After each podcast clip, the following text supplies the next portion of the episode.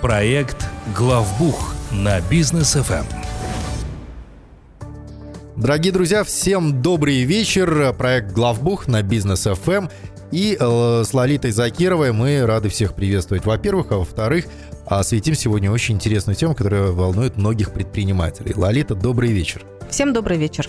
А Лолита у нас является основателем, директором а, компании Аксиса по предоставлению бухгалтерского аутсорсинга. И сегодняшняя тема у нас – это безопасность бухгалтерии бизнесов в Казахстане. То есть, а, насколько, ну, насколько безопасно, наверное, бухгалтерию вести, да, и, и насколько безопасно вести бухгалтерию на аутсорсинге для бизнеса. А, первый, наверное, самый главный вопрос – безопасно ли переходить на аутсорсинг. Все-таки живый глаз мы не видим, общаемся через мессенджеры в основном, все онлайн, CRM-системы и так далее, а, и физического контакта очень мало. Да, на самом деле для многих предпринимателей вот именно отсутствие физического контакта или присутствие бухгалтера рядом – это целая трагедия. Mm-hmm. Иногда у нас на уровне э, согласование условий с потенциальным клиентом на уровне каких-то там созвонов. А, клиент сам инициативу проявляет и говорит, давайте встретимся. Вплоть до того, что у нас даже были такие случаи, когда клиенты из другого города прилетая там по бизнесу, прям специально выкраивали еще один день, чтобы встретиться с нами, поговорить. То есть живое общение никто не отменял, и его, откровенно говоря, переоценить, конечно, очень сложно. Да. Несмотря на все технические там штучки, которые понапридумали за последние полтора года. Угу. То, что касается перехода на аутсорсинг, в чем здесь безопасность для предпринимателя? Ну, самое главное и самое основное – это, конечно, контракт. То есть у нас вообще нет ни одного, в общем-то, клиента, которым мы работали бы без контракта. Угу. Да, может быть, какая-то разовая услуга, там буквально там на 30, на 50 там, тысяч тенге. И то, если со стороны клиента есть требование, что даже на такую сумму я хочу контракт, угу. мы ему такой контракт предоставим. Угу. Просто вопрос контракта на разовые какие-то услуги. Тут мы говорим про гражданское законодательство. Мы можем в случае, если сам контракт менее 100 МРП, угу. его не составлять в письменной форме. То есть это просто будет сделка двух сторон, и вполне можно и без контракта обойтись. Но если у нас клиент на обслуживании, на ежемесячном, контракт обязательно. И это контракт э, не просто так для галочки на двух страничках, это большой документ. В нем, ну вот в нашем случае, например, там только приложений 5 штук. Ух ты. И сам контракт это несколько страниц. То есть реально большой документ, котором мы стараемся максимально все нюансы взаимодействия учесть. Угу. Это и права и ответственность обеих сторон, это и какие-то регламенты, которые обязательно нужно учитывать, угу. это и правила, которые мы устанавливаем. Причем правила эти работают не только для аутсорсинговой компании и ее сотрудников, это правила и для самого предпринимателя в том числе. И это гарантия как раз того, что в случае, если что-то не соблюдается, то у предпринимателя всегда есть документ, юридически составленный, закрепленный с обеих сторон согласием о том, что обе стороны принимают условия документа. Угу. И это на самом деле дорого стоит. Окей, что касается безопасности, то для меня вот именно в плане бухгалтерии очень много вопросов.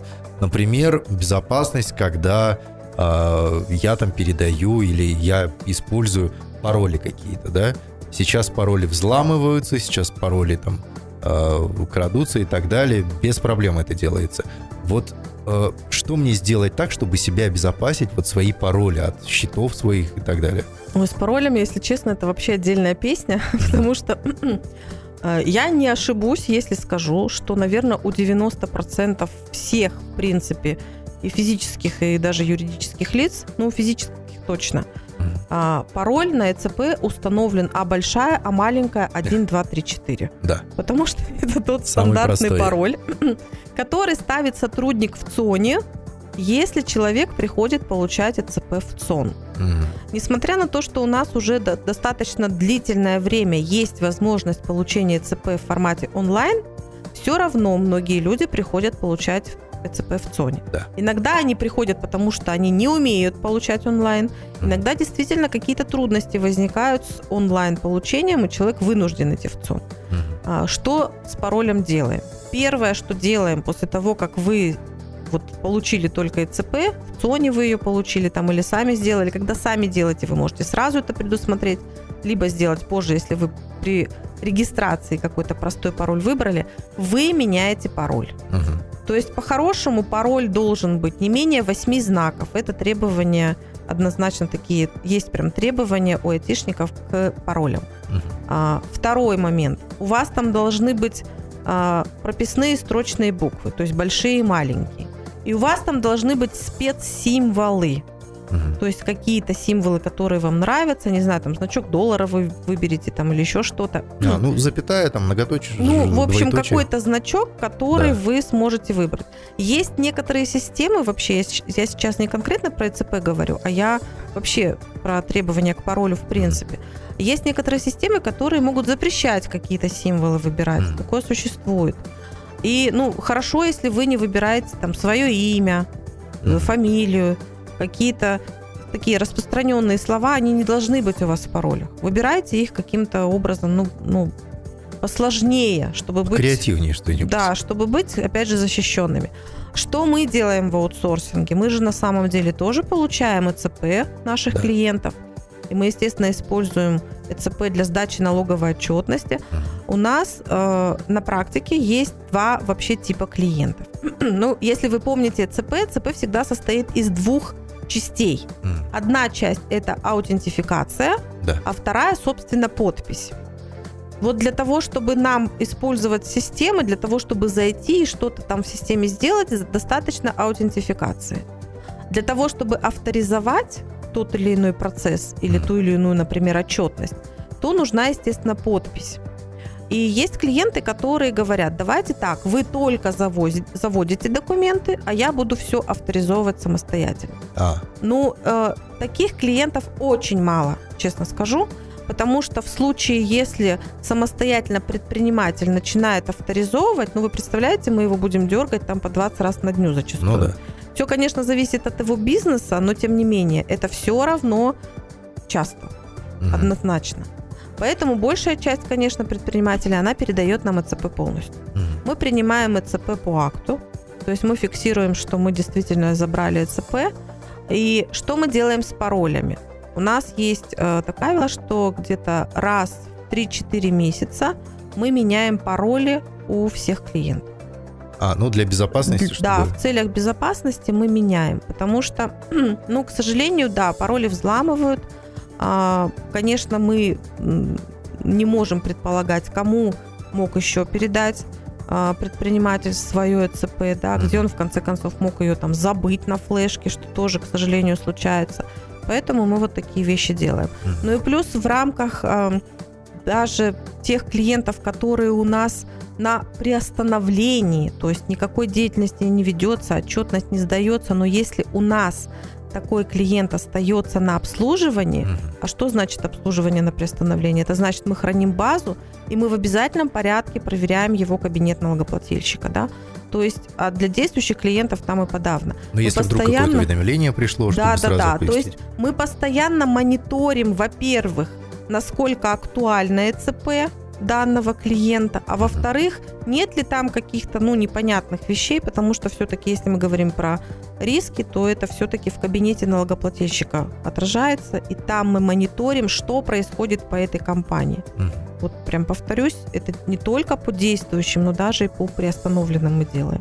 Ну вот что касается паролей, сразу вспоминается случай с Дональдом Трампом, да, который через свой твиттер, грубо говоря, управлял всем миром, а, и каждый его твит, он сказывался там на действиях той или иной страны, на агрессии или наоборот на, каких, на какой-то симпатии к Соединенным Штатам. Так вот, когда э, он, э, получается, Твиттер у него забрали, выяснилось, что пароль у него был самый простой – MAGA 2020.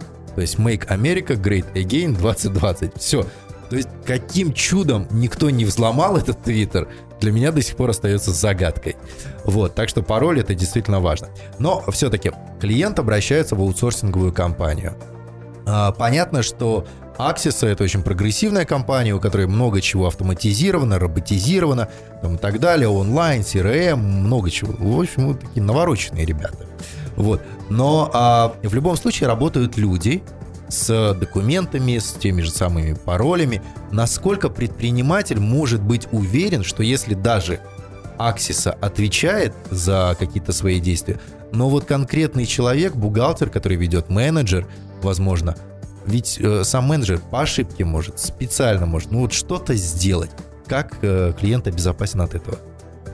Ну, смотрите, э, то, что касается договоров, а, защиты конфиденциальной информации, контроля за этой информацией и так далее, оно отражено вот как в контрактах между э, юридическим лицом компании Аксиса и клиентом конкретным, так и дальше это зеркально отражается и в трудовых контрактах. Есть обязательства у сотрудников, которые в штате. у нас есть и работники, которые привлекаются нами как сторонние работники. То есть это договора гражданско-правового характера, это не сотрудники в штате, но они, тем не менее, выполняют определенную работу, в том числе для клиентов. Угу. С этими тоже физическими лицами однозначно такие же есть договора. То есть ответственность, она дальше просто по цепочке однозначно существует и никуда не девается. Угу. А внутри нашей компании есть понятие внутреннего аудита. То есть мы для себя смотрим, контролируем, каким образом происходят те или иные операции внутри компании. Естественно, аудитор в первую очередь смотрит на то, что делается конкретными сотрудниками в базах клиентов, что делается в учетных системах, что делается при сдаче налоговой отчетности. То есть риск в первую очередь нужно защитить не просто там даже передачи куда-то там ЭЦП, а чтобы это ЭЦП не воспользовались и не, ну, не, не наворотили каких-то делов. Mm. Вот за этим мы максимально тоже стараемся следить. Понятно.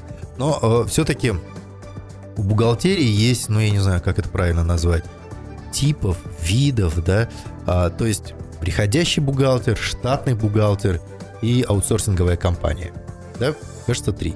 Ну да, мы сейчас вот так три ранжируем, Основ... да, да три, три основные. Где наиболее безопасно, с кем наиболее безопасно сотрудничать? Ну, Потому знаете... что, ну, вот в моем понимании, бухгалтер, который работает у меня, я очень часто от своих э, товарищей-предпринимателей слышу такое, бухгалтер забрала всю базу или там все пароли и куда-то уехала, мы ее найти не можем. Приходящий бухгалтер, ну как с ним оформлены отношения, тоже непонятно. Да, что он потом будет делать, с кем он еще работает помимо э, вот э, самого предпринимателя. Вот здесь вот без, вопросы безопасности очень остро встают. Ну, на самом деле я абсолютно согласна, что вопросы безопасности, потому что, ну, откровенно говоря, что бухгалтер в штате, что приходящий бухгалтер, что внутри аутсорсинговой компании бухгалтер, это все люди. Да. Если у них есть желание там что-то подпортить, то они подпортят, да. Вопрос контроля встает и ответственности. Если мы говорим про бухгалтера в штате, то тут вопрос уже трудовых взаимоотношений, что прописано в трудовом контракте, что прописано в должностной инструкции. В случае вот каких-то таких спорных ситуаций, конфликтов, mm. уже встает вопрос, как этот конфликт будет решаться между работодателем и конкретным бухгалтером, если бухгалтер чего-то там сделал не то. А учитывая, что во многих компаниях бухгалтер заменяет еще и кадровика, и он же вот эти вот договоры составляет, то заранее да, превентивно да, да. он может это Очень решить. много вот таких вот неприятных ситуаций у предпринимателя, когда у него бухгалтер, кадровик э, в одном лице, и действительно встает необходимость этого бухгалтера уволить. Угу. А с кем тогда вот предпринимателю вообще обсуждать вопрос, кто ему, в принципе, тогда поможет уволить этого бухгалтера? как, как это технически? Это реально сложно. Если мы говорим про приходящего бухгалтера или бухгалтер-фрилансер, я его называю, есть, конечно, прекрасные бухгалтеры, которые занимаются вот таким вот предпринимательством, они оформляются как ИП, они, соответственно, заключают контракты. Это ну, вполне легально, вполне возможно. А, но, естественно, если, извините, вы как предприниматель нашли на OLX бухгалтера, которого вы, в принципе, в глаза не видели, которому вы поскидывали ваши ЦП, и он вам говорит, что за 2000 соберет отчет, угу. ну, вы, наверное, очень рисковый человек, извините, как конечно. Вопросы То есть как вы можете вообще ожидать? Э, в принципе, за ну вот за, конкретно за такую стоимость э, вам квалифицированный, наверное, какой-то документ не дадут. Ну, только если там не нулевки нужно сдать, что тоже, опять же, вопрос, зачем тогда это нужно. Вот, то есть э, Ну, опаснее, Ну, наверное, всегда- только после чистки септика сесть завтракать. Всег- Всегда каждый предприниматель должен понимать да, соотношение цены и качества однозначно. А в случае с аутсорсинговой компанией, понимаете, чем предприниматель защищен? Даже если что-то сделает не так сотрудник аутсорсинговой компании, у вас-то контракт не с, не с сотрудником, у вас-то контракт, контракт непосредственно с самой компанией. Да. И вы, естественно, все претензии будете предъявлять самой компании и решать уже там вопросы в правовом поле. Мгм. То есть тут, естественно, вопрос просто контрактных отношений, закрепленных и согласованных. Вот и все. Понятно. Но вот пока для меня 1-0 в пользу аутсорсинга. Дорогие друзья, давайте э, сейчас передохнем немножко, пару минут рекламы на Бизнес FM, после в- вернемся обязательно. Проект «Главбух» на Бизнес Эм. ФМ. А мы вновь возвращаемся в студию, в проект «Главбух», и Лолита Закирова сегодня говорит нам про безопасность э, в бухгалтерии для бизнеса. Лолит, ну, следующий вопрос такой. Э, если, например, у предпринимателя, который сотрудничает там с бухгалтерским аутсорсингом, всякое бывает, заблокировали счет, то есть небезопасная ситуация. Вот здесь предприниматель сам должен бегать, или он может расслабиться, и аутсорсинговая компания а, сама все решит? И бывали ли такие случаи вообще в Аксисе, чтобы как-то так прям вот до крайности доходило? Да, на самом деле такие случаи бывали. Мгм. И тут как бы вопрос в том, что ну, предприниматели расслабляться для меня вообще эти два слова они рядом стоять, наверное, не могут. Потому что если ты занялся предпринимательством, то, ну, наверное, уже сложно расслабляться. Ты в любом случае какие-то вещи должен контролировать и руку на пульсе держать. Почему блокируют счет у предпринимателей? На самом деле ситуации иногда провоцируют сами предприниматели. То есть, например, мы как аутсорсинг, да, рассчитали там налоги зарплатные, мы сказали, что смотрите, вот до 25 числа налоги все нужно заплатить. Мы напоминаем об этом предпринимателю, там, напомнили 5, напомнили 10, напомнили 15, напомнили 25, Мгм. он не оплачивает. И через месяц еще тоже не оплачивает, несмотря на напоминалки. То есть мы-то не можем ему иголки под ногти загнать, Ну да. чтобы он платил. Он не платит.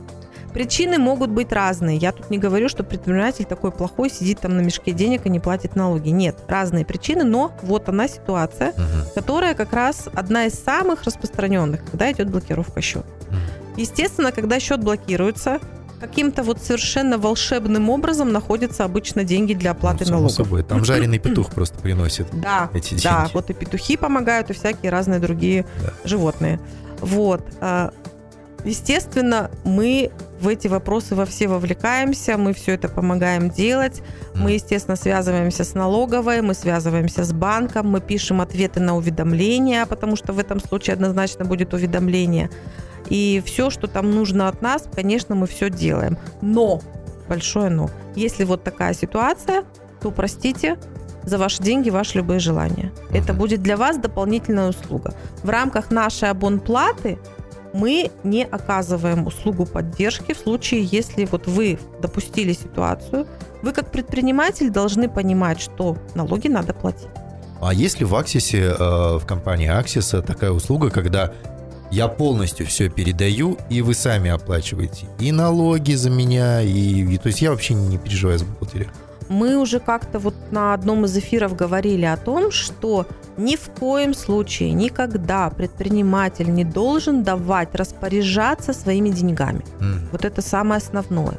То есть пытаются иногда предприниматели, честно скажу, говорят, можно я вам все передам?